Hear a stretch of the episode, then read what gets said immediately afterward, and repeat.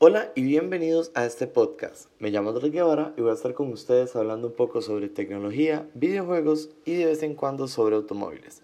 Recuerden que no soy profesional en ninguna de estas áreas, por lo tanto voy a dar mi opinión personal en lo que se hable a lo largo de la grabación. Muchísimas gracias a los que ya han seguido el hilo de los podcasts y obviamente a ustedes que están escuchando este. Hoy tenemos un podcast de esos que me fascinan, ya que es 100% de Apple. Justamente hoy fue el evento especial de Apple, un evento que la verdad ya era necesario para renovar algunos dispositivos. Y la verdad es que lo hicieron muy bien. Los que escucharon los podcasts anteriores ya deben de saber el amor que le tengo al Mac Mini. Porque en serio me parece un dispositivo genial y muy eficiente. Además creo que tiene un potencial necesario para cubrir necesidades de los usuarios del iPad. Y a un precio que ya veremos si es razonable o no. Con respecto al iPad, la verdad me parece que no esperaba menos de él. Una renovación completa sin home bottom y un USB tipo C era sumamente necesario. Pero la renovación del Apple Pencil sí me llamó muchísimo la atención y es que la verdad no me la esperaba. Por último vimos un MacBook Air nuevo en este evento que ya más adelante vamos a hablar de él porque está muy muy muy bueno. Vamos a comenzar por lo más pequeño. Vimos la presentación del iPad y como lo mencioné, no me esperaba el Apple Pencil de segunda generación. Creo que sí era necesario un cambio, pero no de la manera que lo hicieron. A ver, la carga y la conexión magnética es una verdadera hermosura, algo que le da muchísimo estilo al iPad, pero la parte mala es que no es compatible con iPad antiguos únicamente con el nuevo que salió hoy. Y eso es algo que la verdad no me gusta en lo más mínimo. Básicamente están obligándonos a comprar el iPad Pro nuevo. Y vamos a ver, hablemos de este iPad. Tenemos un iPad Pro nuevo en dos tamaños distintos, 11 pulgadas y 12.9 pulgadas, algo que ya habíamos visto. También tenemos opciones de colores entre plata y space gray, pero esta vez tenemos hasta cuatro opciones de almacenamiento, 64, 256, 512, que ya para mí es una locura, y hasta un terabyte en un iPad. Lo podemos encontrar desde 799 dólares hasta 1600. Y antes de que lo pregunten, creo que sí vale la pena el iPad de un terabyte, si es tu único ordenador y si te dedicas a producción audiovisual o diseño gráfico, porque ahora Adobe está preparando sus principales aplicaciones para que sean compatibles con el iPad Pro. Por lo que sí creo que vamos a necesitar un almacenamiento muy amplio. No va a bastar con la nube que pagamos normalmente los usuarios de Apple. Bueno, creo que tenemos un iPad hermoso. La idea de Apple es desaparecer los cuadernos por completo, con solo verlo, por donde sea que vean.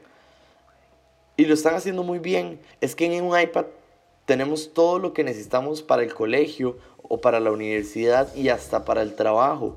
En el tamaño de un cuaderno y con el poder o tal vez hasta más poderoso que un ordenador, ya que este iPad Pro nuevo viene con un chip A12X Bionic. Además, el USB tipo C. Ahora tenemos un mundo gigantesco de posibilidades abiertas, ya que podemos conectar muchos accesorios a nuestro iPad, algo que antes con el Lighting era muchísimo más complicado. Y por último, en este iPad hay que resaltar la cámara. Impresionante lo que representa la cámara de este iPad Pro. Tenemos 12 megapíxeles en la parte trasera con funciones que ya hemos visto en los iPhone XR o 10R y en la parte frontal tenemos la cámara True Depth para desbloquear el iPad Pro con Face ID, ya que no existen botones dentro de este iPad nuevo. Y bueno, con respecto al audio, tenemos un sistema de sonido del que ya lo escuchamos, ya lo hemos ya lo hemos escuchado en versiones anteriores con cuatro altavoces Creo que la revolución del iPad llegó antes de tiempo, pero como amantes del dispositivo nos va a fascinar. Tenemos básicamente un iPhone XS gigante con un iOS encargado de darnos una experiencia muy diferente a la que nos da el celular, pero 100% complementada. Si me preguntan qué faltó, creo que por el momento el Final Cut para los editores de video les hará muchísima falta, aunque con el tiempo estoy seguro que lo veremos. De momento tenemos iMovie, así que no estamos tan mal, pero necesitamos algo más profesional. Después tenemos el Mac Mini. Como ya lo había hablado en podcasts anteriores, Apple tiene la necesidad de renovar sus computadoras más básicas, que son la Mac Mini y la MacBook Air, o bueno, la MacBook normal, aunque ahora no son tan básicas. Hablemos primero del Mac Mini. Este nuevo Mac Mini de verdad que se las trae. Apple lanzó dos versiones, la de 4 core en 799 dólares y la 6 core en 1099. La verdad es que ambas se ven muy bien y recordemos que este Mac mini en su momento era con la idea de penetrar en un mercado un poco más económico.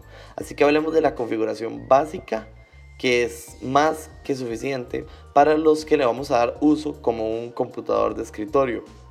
Esta versión base tiene 3.6 GHz con un Intel i3, memoria de 8 GB, RAM DDR4 configurable. También tenemos almacenamiento desde 129 GB en un disco duro sólido que puede llegar hasta ser de 2 teras. Tarjeta gráfica Intel UHD Graphics 630 en cualquiera de sus configuraciones. Mm, vemos atrás una conexión de internet 4 USB tipo C, un HDMI, dos USB, USB 3 y una entrada jack que se lo agradecemos de todo corazón. Pero lo que me gusta de esta Mac Mini es que tenemos una potencia exagerada en un dispositivo de 7 pulgadas, ok, 7.7 pulgadas por 1.4. La verdad es que es una muy buena opción si ya tienes un ordenador porque de lo contrario tienes que gastarte mucho dinero armándolo, ya que la caja únicamente va a traer el Mac mini y su cable de poder. A ver, estuve traveseando un poco en la tienda de Apple y armé una Mac mini desde cero, o sea, como si no tuvieran ninguna computadora ni accesorio, sin monitor, sin mouse, sin absolutamente nada. El precio final es una locura. Les voy a contar más o menos la configuración que utilicé.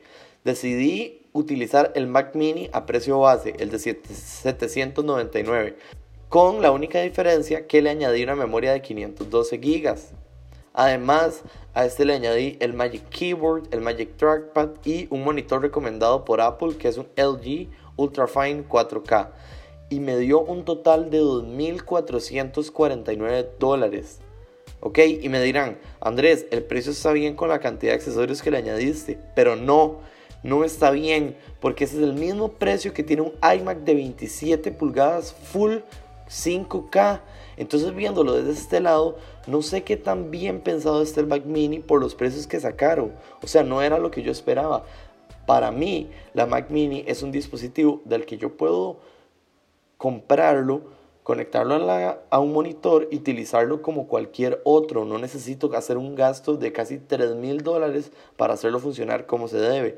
Para esa gracia, si quisiera una computadora más de base, me compro un iMac normal de base que me va a costar 1.300 dólares aquí en Costa Rica.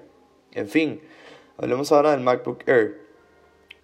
Una MacBook Air nueva que la verdad me parece tremendamente preciosa en serio. Y creo que por ahí invertiré mi dinero. Y vamos a ver, pensé por un momento que iban a dejar morir la gama Air como lo hicieron en el iPad, para dejar únicamente una base y un Pro. Pero la verdad que dicha que no fue así.